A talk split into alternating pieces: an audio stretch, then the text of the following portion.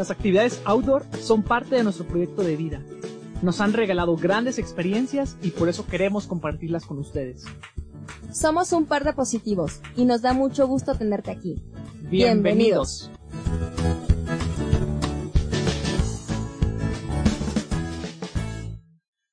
Ya había competido en algunas carreras de 5, 10 y 21 kilómetros en calle.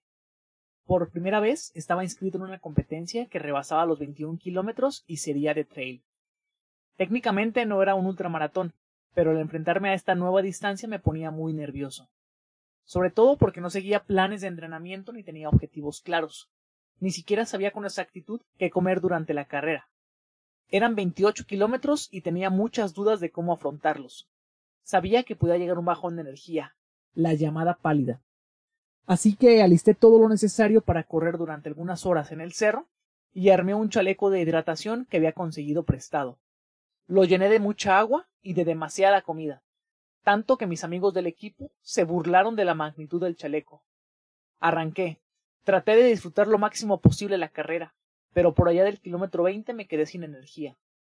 Lo placentero de correr se convirtió rápidamente en la lucha por llegar para recuperarme y comer algo. Logré completar los 28 kilómetros, pero me parecía impresionante cómo en aquel mismo evento había corredores que lograban inscribirse a la distancia de 50 kilómetros, que podían mantener la misma energía durante más de cinco horas y terminar en buenas condiciones. Había muchas cosas que corregir si quería disfrutar las carreras de principio a fin. Con esto y muchos otros errores, aprendí y sigo aprendiendo que hay cosas mínimas que hacen grandes diferencias para cumplir las carreras objetivo. Hoy les queremos compartir lo que hemos aprendido durante estos años para prepararse y completar un ultramaratón. Esto desde nuestra propia experiencia y no como una verdad absoluta. Hola, en este episodio les queremos compartir cinco tips que consideramos necesarios para completar un ultramaratón y no morir en el intento. El tip número uno es definir qué es lo que quieren lograr. Tener muy en claro tu objetivo, ya sea correr en algún participar en algún evento, correr cierta distancia o, bajar de cierto tiempo. Para nosotros ha sido de gran motivación el tener ese objetivo en claro, porque esto nos ayuda a trabajar de manera más motivada y enfocada y tener un poco más de disciplina para poderlo lograr. Claro, y sobre todo, digo, mmm, hacerse responsable, si se puede decir, de la, del objetivo, vaya.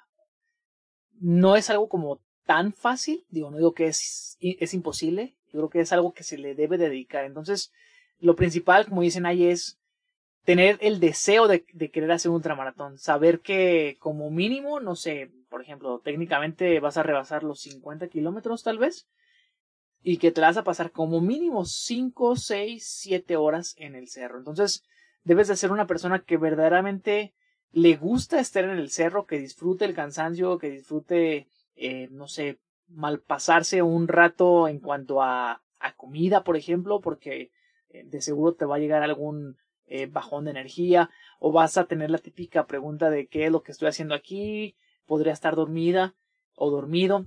Entonces, eso es, el, o sea, el desear el, el, el correr, a nosotros nos parece siempre súper importante. Sí, digo, siempre y cuando ese sea tu objetivo, quizá para alguien no, no sea cierta distancia o pasar tanto tiempo en el cerro, digo, para nosotros porque eso es lo que nos ha gustado, pero lo tenemos muy en claro que, que eso es lo que queremos hacer y tenemos siempre en cuenta nuestro motivo interno, saber qué, qué es lo que me está haciendo feliz, porque sí, siempre va a haber momentos en el cerro que, que, que la cabeza te juega fuerte, entonces tener esos, esos motivos al alcance o a la mano o tenerlos presentes, eso siempre te, pues te ayuda a que, a que sigas y a que sepas que, que solo es una mala racha, que solo es ese momento que te estás sintiendo mal, pero que sabes que al final, el, el lograr uh, ese, ese objetivo que tenías, vaya, ese enfoque, sabes todo lo que va a traer hacia ti. Claro. Eh, hay un documental, no sé si lo recuerdas, nadie, de hecho, eh, cuando ganó Pau Capel en Mont Blanc, fueron más o menos 160 kilómetros y estaba interesante.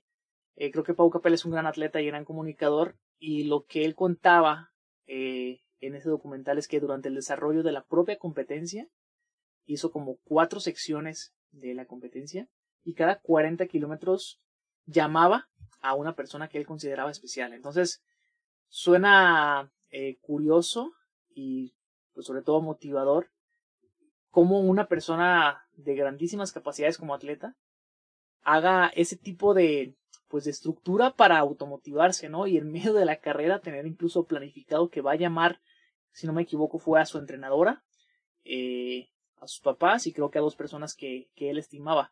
Y en la propia carrera, repito, eh, llamó, de seguro pues les dijo algunas palabras de agradecimiento, digo, no sé exactamente qué fue lo que, lo que habló con ellos, pero me pareció pues lindo de su parte y sobre todo pues que, que lo hizo saber. Eh, todos tenemos diferentes motivos, todos tenemos diferentes razones por las que corremos, algunos eh, lo harán por la medalla, otros por la posición, otros por, la foto, por, estar ahí, por convivir, por subirlo a tus redes, por, por tu crecimiento personal, vaya, por tú sentirte fuerte, por sentir que lo hiciste, por... Sí, digo, motivos hay muchos y es personal de cada uno. Yo creo que... Sí, creo que los motivos tienen que ser muy internos. Eso sí, eso sí, para nosotros es muy importante, porque si no dependen de ti, quizá en algún momento puedan eh, romperse. Sí, sí, puedan no alcanzarse y eso puede ser frustrante. Claro. Punto número dos, tener un plan estructurado. Hay muchísimos entrenadores actualmente, presenciales, no presenciales, que los pueden asesorar, que los pueden guiar. Siempre es bueno eh, apoyarse de un profesional. Y si eres de las personas que no te agrada el hecho de que te esté guiando un entrenador, creo que también puedes encontrar planes de entrenamiento en muchísimas plataformas en internet que las puedes tomar a manera de guía eh, y saber día con día qué es lo que vas a estar haciendo. Nadie y yo antes, ¿qué es lo que hacíamos? Nadie sí, en un inicio nosotros no teníamos un plan de entrenamiento y hacíamos todo tipo de loqueras. Eh, quisimos trabajar para, pues para un 100K, poniéndole nombre, eh, y creíamos tontamente que haciendo muchos kilómetros íbamos a mejorar y íbamos a poderlo hacer. Y la realidad es que solo logramos pues fundirnos. En esta ocasión, bueno, creo que ya hemos platicado un poquito, pero en esa ocasión fue cuando Robert eh, tuvo fractura por estrés y yo pues sobre entrenamiento y al final mi carrera no la pude terminar.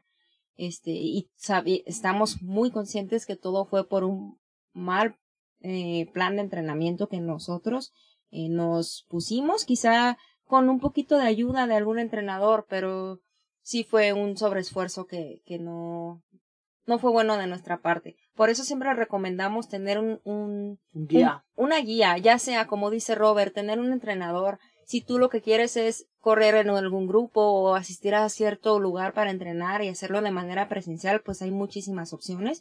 Si no te da tiempo o si no, si te gusta más hacerlo, o sea, organizarte tus días, también puede ser de manera no presencial, con algún entrenador que ya sea en línea o que te mande tu plan de entrenamiento y que pues a la par lo estén revisando, que vayan viendo los avances, que tengan en cuenta a los dos pues hacia qué objetivo van, o sea, tu entrenador y tú vaya. Y, y si no, si la realidad es que tú no quieres un plan de entrenamiento, pues también toca pues toca quizás esforzarse un poquito más, ser un poco más autodidacta y buscar planes de entrenamiento, que la realidad es que Internet está lleno de, planes, solo que ahí sí toca pues analizarlos, estudiarlos, saber qué, qué es lo que se adapta a ti, ¿no? Claro, y sobre todo porque, digo, se escucha y se ve muy romántico el hecho de ultramaratón. Yo creo que está al alcance de, pues, de todas las personas. No veo por qué alguna persona pueda o no hacerlo. Yo creo que como todo es cuestión de constancia, de disciplina, de trabajar eh, día a día y no quitar algo de renglón que a mí me parece súper importante. Es, es, es, exponer mucho y muchas veces eh, una, o sea, el cuerpo pues, o sea, el físico. No es como cualquier cosa, no es decir, no, listo, voy a salir a caminar al parque todos los días y eh, no voy a competir, no, o sea, si ya quieres competir, lo que es lo que decíamos en el punto uno, si ya, si ya Tienes en claro que tienes en claro, exacto, que lo quieres hacer. Eh, hay que considerar que con lo que vamos a estar jugando es con el cuerpo y ahí es donde uno se debe hacer responsable. Yo creo que muchas veces hay que quitarnos esa idea de, de las novelas, ¿no? De que no, sin dolor no hay victoria y yo todo lo puedo. O sea, sí, todo lo podemos, pero hay que hacerlo de una forma eh, disciplinada y yo creo que los resultados se van a dar. Sí, y que es importante que no lo tomemos a prisa. Digo, carreras hay muchas y, y siempre recomendamos que el crecimiento sea paulatino. O sea, si tú empezaste a, a correr y, y, no sé, hablando de distancia, empiezas con un 5, 10, 20, 30 y al siguiente mes ya quieres hacer 100, pues la realidad es que no somos superhumanos. Digo, no, no es tan recomendable hacer así el crecimiento, sino hacerlo de manera un poquito más paulatina y más inteligente. Y siempre volvemos al tema, siempre hacerlo bajo un plan, bajo, o sea, bajo un sustento. Pero otra cosa que nos parece súper importante, o sea, podemos tener yo creo que dos cosas o dos corrientes aquí. La primera es salir con el plan de entrenamiento y la segunda, que va también muy de la mano de la filosofía de todos los que corremos en montaña, es salir simplemente por salir a disfrutar, o sea, por salir a desconectarnos un rato de, de todo lo, lo ordinario muchas veces de la vida y meterse a un sendero y comenzar a disfrutarlo. Yo creo que ambas están bien, pero definitivamente si tenemos un, un objetivo eh, que cumplir, pues lo mejor es llevarlo de una forma estructurada y no necesariamente por ser más rápido o más lento o por mejorar un tiempo o una marca, sino para hacer la carrera más placentera, o sea, para no quedarnos varados en el kilómetro 30 eh, al correr un, un 100K, por ejemplo, o para no quedarnos descompensado por una mala alimentación. Sí, por ejemplo, bueno, yo me he dado cuenta mucho eh, cuando hago carreras que he trabajado ya varias semanas, hablando, nosotros, por ejemplo, dedicamos de 8 a 16 semanas para hacer algún, alguna carrera importante. Eh, siempre me he dado cuenta que al inicio, cuando estoy en el arco de salida, vaya, me, me da mucha tranquilidad saber que yo he hecho todo lo posible durante esas 16 semanas he respetado al 100% mi plan de alimentación, mi plan de entrenamiento, mis descansos, y eso me da mucha tranquilidad, que sé que todo, todas las cosas pueden pasar durante la carrera, pero al menos al inicio yo voy muy preparada y eso me da mucha paz mental. Naye, el punto número tres. Consideramos necesario organizar tu día y tu semana. A nosotros nos ha ido muy bien tener en, en cuenta como todo el ciclo de entrenamiento, o sea, semana a semana. Nosotros pedimos el plan, por ejemplo, de 8 o 16 semanas y sabemos qué es lo que va a tocar en cada semana. Y eso nos ha beneficiado mucho porque nos ayuda a planear.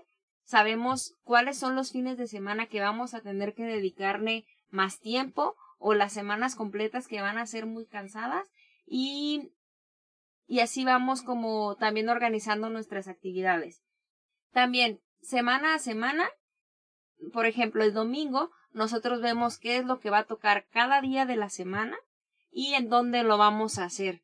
Porque todo, todo entrenamiento te toma tiempo de traslado o preparativos que tienes que hacer desde un día antes. Entonces, el ya tenerlo como predispuesto, el saber qué es lo que va a tocar, ayuda bastante a poder organizar nuestro día y anticiparnos un día antes para tener preparado el café, la hidratación, a dónde nos vamos a mover, tener ya lista nuestro, nuestro uniforme que vamos a utilizar, qué tenis, qué, qué camisa nos vamos a poner, incluso también pues hasta qué música vamos a escuchar. Tenerlo así nos ayuda como motivación también, porque al día siguiente te despiertas y ya tienes todo listo y es mucho más fácil que puedas hacer tu plan de entrenamiento. Incluso hasta se duerme, bueno, tratamos de dormir mejor si sabemos que al día siguiente nos toca eh, un día intenso o largo. Por ejemplo, los viernes, pues tratamos igual de no desvelarnos tanto, porque sabemos que comúnmente el sábado nosotros le dedicamos de 3 a 4 horas. Los miércoles, por ejemplo, ya sabemos que son días leves, leves, menos de una hora. Los jueves son días intensos. Y los jueves por la noche, nosotros comúnmente descansamos los viernes. Entonces los jueves por la noche eh, acostumbramos a darnos como un tipo break, no sé, salir, desvelarnos un poco más, ver una película, este, hablando de los fines de semana, pues ya sabemos que son de 3 a 4 horas más el tiempo de traslado y pues muchas veces más el tiempo de convivencia porque es cuando también aprovechamos a ver a, a más amigos o cuando invitamos a más amigos para que nos acompañen al entrenamiento que es también igual una de las principales razones por las que por las que corremos no por el tema de la convivencia. Entonces todo todos esos detalles ya una vez que los tenemos planificados nos, nos han venido ayudando muchísimo, por ejemplo, también para las reuniones familiares, ya tenemos bien calculado eh, si hay alguna reunión familiar, no sé, eh, cumpleaños, lo que sea de, algún hermano de nuestros padres, pues ya sabemos eh, hacia dónde ir, o sea, el lugar al que nos conviene ir, que nos quede, por ejemplo, cerca de, de la fiesta, y el tiempo que le tenemos que dedicar. Entonces, son cosas como súper básicas que muchas veces ignoramos, pero que nosotros igual ya en base al punto 2, que es el tener el plan estructurado, pues ya el tiempo lo podemos eh, manipular, pues ahora sí que a, nuestra, a nuestro antojo y a, nuestros, eh, a nuestros requerimientos, vaya. Y hablando del día a día, pues hemos notado que nuestras mañanas siempre son muy apresuradas. A veces queremos hacer todo en la mañana y no nos da tiempo. Entonces, notamos que funcionamos más si lo hacemos desde la noche anterior, o sea, ya dejar todo listo para que al, día siguiente poder enfocarnos 100% al entrenamiento. Sí, porque comúnmente tenemos que regresar a casa como a las 9, 9.30, o sea, ya haber terminado a, a esa hora. Y sí, como dicen Aye, siempre como que las mañanas queremos hacer todo, queremos preparar todo, eh, a veces hasta queremos sacar a los perros, digo porque muchas veces nos pasa, y de un de repente ya se hicieron las siete y media, ocho, ocho y media, y resulta pues que entre más tarde equivale a tener menos eh, tiempo para, para el entrenamiento. Y si nos tocaba, no sé, por ejemplo, ir al gimnasio y aparte correr, pues tenemos que sacrificar una de las dos cosas y pues ya nos sentimos como con cierta culpa porque no estamos completando el plan de entrenamiento. Entonces, nos ha servido muchísimo planear desde un día antes todo eso, nos relaja, eh, nos hace que nos tomemos el café de una forma como más placentera antes de lanzarnos a correr. Sí, ya tenemos en cuenta a qué hora vamos a salir, entonces ya depende de, de lo que te quieras desplayar o, o tomar el tiempo, pues ya te, te toca levantar un poquito antes, pero ya si sabes que te toca, si sabes que el plan de entrenamiento son dos horas las que tienes que dedicarle a entrenar, entonces pues así lo vamos restando y pues ni modo, toca madrugar un poquito más. Robert, el punto número cuatro. Ármate de equipo técnico. Correr en montaña va a requerir que inviertan en mucho equipo o en equipo variado.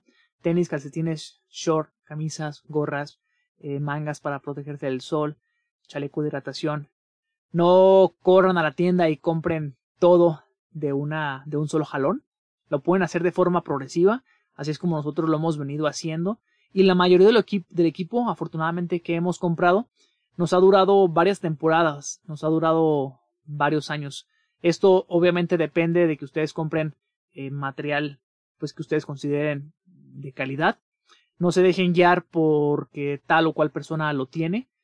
Hay muchísima información igual que pueden encontrar en Internet como para saber si ese equipo es el que ustedes están buscando.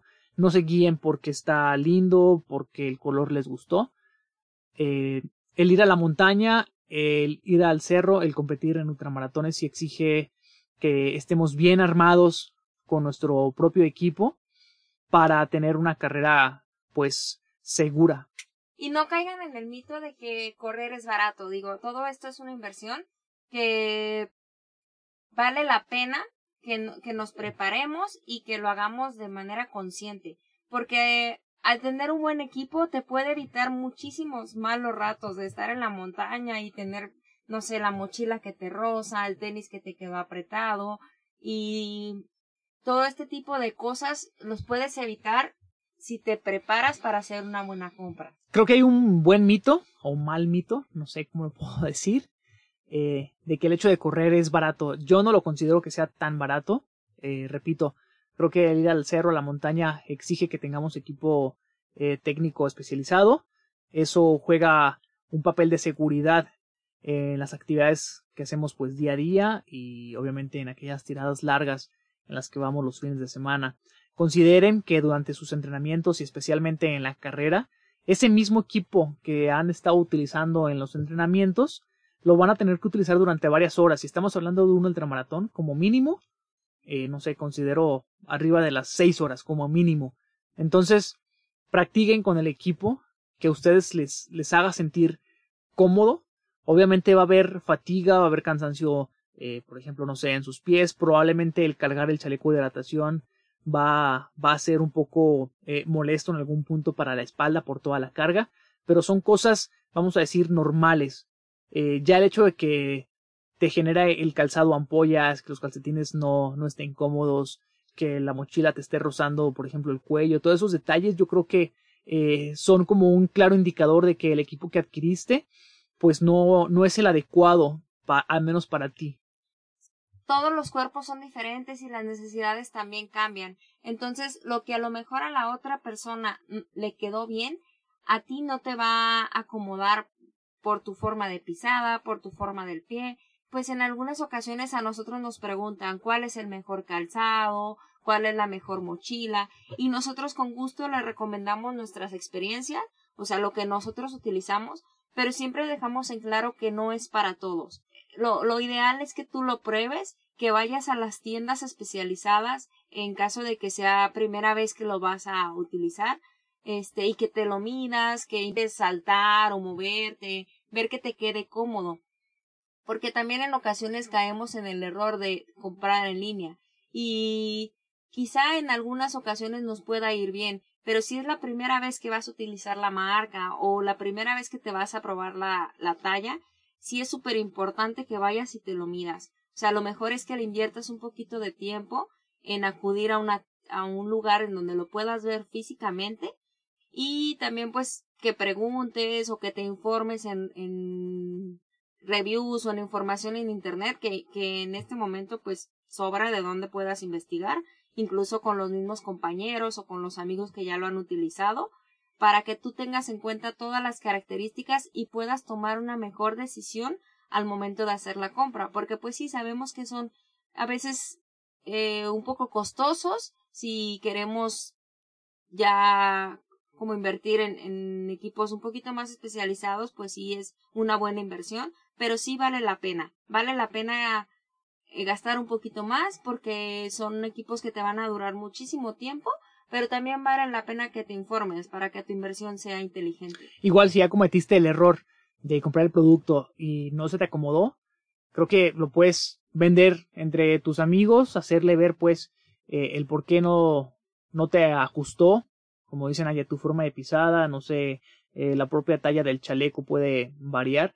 Entonces igual creo que lo puedes eh, vender entre tus propios amigos y decirles, pues a mí no me quedó por, por esta razón, eh, me equivoqué de talla, te vendo este porque yo necesito obviamente recuperar eh, parte de mi inversión para comprar otro. Sabemos que mucho del equipo no es barato, por así decirlo, pero creo que cuando uno va empezando, nos toca a todos y nos tocará, vaya, ¿no? Porque pues no, nunca, nunca se deja de aprender en esto ni en ninguna otra cosa pero nos tocará eh, invertir y comprar equipo que nunca hemos utilizado, probarlo e igual ver si se, si se ajusta o no a nuestras necesidades. Otra regla dentro, dentro de este punto es no, no estrenen, no utilicen equipo nuevo el día de la carrera. Eh, suena igual a un punto como muy obvio, pero la, la realidad es que nosotros evento tras evento nos encontramos con personas que nos llegan a comentar, no sé, que pues que compraron ese tenis o algún par de tenis antes de la carrera y que lo piensan estrenar. Les puede ir bien, les puede ir mal. Eh, la, la, realidad es que es un volado el hacer ese tipo de acciones y aplica no solo para los tenis, aplica para, pues para todo. Bastones, este, chaleco de hidratación otra vez, para absolutamente todo. Entonces, el estrenarlo, pues obviamente siempre va a ser un volado y pues ya depende de cada quien qué tanto se quiera arriesgar. Sí, como comenta Robert, aplica para todo, incluso hasta para el abasto. Hemos escuchado en varias ocasiones personas que, que prueban el abasto el día de la carrera y también pues es un error que, que siempre decimos pues que se debe de evitar. O sea, tú probar todo tu equipo, todo, todo lo que vayas a utilizar en la carrera, utilizarlo en entrenamientos anteriores y sobre todo que sean tiradas largas, porque a veces pequeñas rosaduras que te molestan en un, en un entrenamiento de dos horas, pues tú lo puedes soportar o lo puedes minimizar, pero ya que esa, esa pequeña molestia o ese que te salta el, cinturón o que te roza el tenis, ya eso soportarlo en ocho o diez horas, incluso más, suele ser muy, muy molesto. O sea, si ya es suficiente la molestia que tienes durante la carrera, lo que vas sufriendo, las piernas cansadas, la mente que te está jugando mal, y todavía soportar que el equipo no te queda bien, o que te está molestando, que te está rozando, que ya te provocó ampollas, o sea, es muy, muy molesto, incluso puede, es, eso te puede costar hasta tu carrera. Sí, el abandonar la carrera y pues obviamente, eh, hablando del punto 2 y del punto 1, del objetivo y del plan que, que tuviste para llegar a ese objetivo, pues ahí se termina todo eh, por no haber probado el, equipo. Entonces, las, los fines de semana, especialmente para nosotros, son buenos pretextos, buenos días en los que hacemos este tipo de pruebas. Sobre todo la alimentación, como, como bien decía Naye. Eh, más o menos eh, simular qué es lo que vamos a comer el día de la carrera y no, pues no encontrarnos con sorpresas el día del evento. Punto número 5 correr no todo es correr. Con esto nos referimos a que consideramos igual importante el complementar la actividad de correr con algunas sesiones de gimnasio, con algunas sesiones de intervalos, con sesiones de fortalecimiento de abdomen, con propiocepción, con dedicarle algún día a la semana con estiramientos. Sabemos que esos temas eh, de estiramientos, de el hecho de utilizar hielo para recuperar son a veces o actualmente polémicos, pero igual, si a ustedes les hace sentir, eh, por ejemplo, el tema del estiramiento relajado, creo que lo pueden aplicar y no creo que les afecte. Igual, el hecho de ir al gimnasio, creo que hay un, un mito, o había un mito entre los corredores, de que creíamos que nos iba a hacer pesados, ¿no? Por ejemplo, de que íbamos a ganar masa muscular, y que nos iba a hacer más lento y pues obviamente no quería nadie ser más lento. Yo creo que es necesario acudir para prevenir lesiones. Son hay buenos ejercicios que no necesariamente te van a hacer ganar músculo, sino que te van a ayudar a fortalecer aquellas partes del cuerpo que vas a utilizar al correr y que pues igual te van a hacer en un corredor, en un atleta más fuerte. Nosotros complementamos nuestro plan de entrenamiento con días de fuerza. Sabemos que hay días que, que las cargas son muy pesadas y semanas que tocan muchos kilómetros y lo que menos queremos a veces es estresarnos más y no nos queda nada de energía. Pero aprovechamos esas, esas corridas de que son pocos kilómetros o cuando toca menos, menos tiempo de entrenar para esos días meter los días de fuerza o quizás en las semanas de descanso también hacer estiramiento, eh, ejercicios de propiocepción o todo ese tipo de cosas que, que nos hacen bien. Eh, una vez que tenemos ya nuestro plan y ya lo, ya tenemos los días que nos van a, que lo vamos a poder hacer, en ese mismo plan también ponemos qué días vamos a estar haciendo fuerza y qué días vamos a estar haciendo estiramientos, qué días vamos a dedicar para, para todo este tipo de, de cosas que siempre nos van a ayudar para correr mejor. Porque si ya estás haciendo tu plan bien y si ya estás haciendo todo lo que, lo que tocaba, este es un plus que siempre va a ayudar.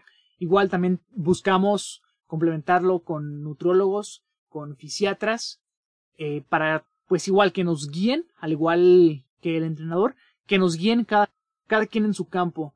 Muchas veces caemos en el error, nadie y yo antes lo hacíamos años atrás, de que nos creíamos todólogos y que veíamos como los ultramaratones como algo sencillo. Digo, puede ser relativamente fácil o difícil dependiendo de la perspectiva de cada quien, pero yo creo que eh, hay que dejarle a cada experto su tema y qué mejor que ir, por ejemplo, con un nutriólogo para que nos dé un, un plan de alimentación. Probablemente no lo vayamos a seguir de una forma rigurosa, pero igual ya sabemos qué nos puede hacer sentir mejor, qué debemos evitar igual y volviendo al punto de siempre para tener una carrera y para pues tener un entrenamiento lo más placentero posible. Igual cuando vayan al fisiatra pues traten de hacer como relación vean si si con el fisiatra que los está tratando por ejemplo para alguna lesión en específico eh, les convence si los hace sentir bien. Nosotros pues a través de los años ya nos hemos sentido como identificado con algunas personas eh, que nos ayudan con, pues, a tratar lesiones, a tratar eh, o llevar masajes de descarga. Y ya tenemos como cierto historial con ellos. Ya la, la realidad es que nos sentimos cómodos porque ahí llegamos y pues muchas veces eh, hemos encontrado a personas como que como que te regañan, ¿no? O como que no saben exactamente pues que es un gran gusto el hecho de los ultramaratones y como que quieren recomendarte que no lo hagas. Entonces ya cuando tienes como una relación, como un historial con tu fisiatra, pues ya de antemano sabe que lo vas a hacer, ¿sí? Ya sabe que pues que vas a correr, que probablemente vas a correr mucho, que correr el ultramaratón no es lo más sano para el cuerpo, pero pues ya sabe que igual pues tú tienes un objetivo, un gusto, un vicio y lo vas a llevar a cabo. Entonces ya es como que es más más amigable y más placentero. Dices, estoy lastimado o necesito un masaje de descarga y pues eh, tu atención, por favor. Nosotros nos sentimos muy cómodos como por ejemplo, con el fisiatra, con el nutriólogo, cuando son del medio, cuando ellos entienden lo que estamos haciendo. Porque hemos intentado también en otras ocasiones ir con nutriólogos o, o con fisiatras, pues que se ve claramente que, que no están enfocados en el deporte y es un poco más difícil como que que nos entendamos, o sea, por ejemplo, en nutrición, eh, no sé, a veces les tienes que explicar, bueno, es que cada 10 kilómetros hay un punto en el que puedo comer alimento, o sea, y ese, eso no te da como tanta confianza. En cambio, ya si el nutriólogo sabe a lo que vas, cómo son tus, tus entrenamientos, no sé, hasta incluso que ellos lo hayan realizado, eso siempre nos ha dado mucha confianza. O incluso, no que lo practiquen, pero eh, hemos tenido al menos más de un nutriólogo que se interesa en el deporte, que él dice, invítenme, yo quiero ver cómo funcionan las cosas, cómo funcionan las carreras, como dicen Aye, cómo es eso del abasto, qué hay en el abasto, qué hace un corredor cuando llega al abasto, a qué le da prioridad. Entonces, una cosa es, como dice, creo yo, tener un nutrólogo que está más orientado a la parte teórica y hay algunos otros que aunque no practiquen el deporte, igual les interesa. Entonces, creo yo que lo más importante de este punto es pues sentirse identificado con las personas que vayan a trabajar, eh, hacer un historial y pues hacerse los amigos casi casi. Sí, también hemos escuchado en algunos casos los psicólogos deportivos. La realidad es que nosotros no los, o sea, no acudimos con un psicólogo, pero sabemos que existen y sabemos que a muchas personas les son útiles. Entonces, si ustedes se creen con, creen que tienen esa necesidad de acudir con alguien que les den terapia, que a lo mejor eh, les ayude un poquito a la fuerza mental, también es una super opción que pueden validar. Ojalá y estos cinco puntos les sirva de ayuda para completar su primer ultramaratón o su siguiente ultramaratón. Siéntanse motivados. Sabemos que cualquier persona es y debe ser capaz de completar un evento de este tipo.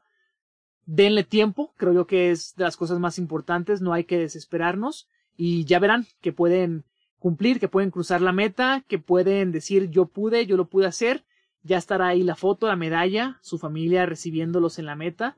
Y pues yo creo que terminar cada evento de ese tipo es una alegría eh, pues muy chida y sobre todo terminarla con salud cuando llegas a la meta y no hay lesiones y estás eh, preparado para disfrutar eh, como pues el post convivio con la gente que, que te estima. Durante este proceso, si en algo podemos ayudar o podemos colaborar a que cumplen con sus objetivos, nosotros seremos las personas más felices de, de poder eh, aclarar un poquito sus dudas. Y pues muchas gracias también por escuchar nuestro podcast. Recuerden que les seguiremos compartiendo un poquito de nuestras aventuras y este proceso que estamos llevando a cabo para nuestra siguiente carrera. Suelten la ciudad, manténganse positivos.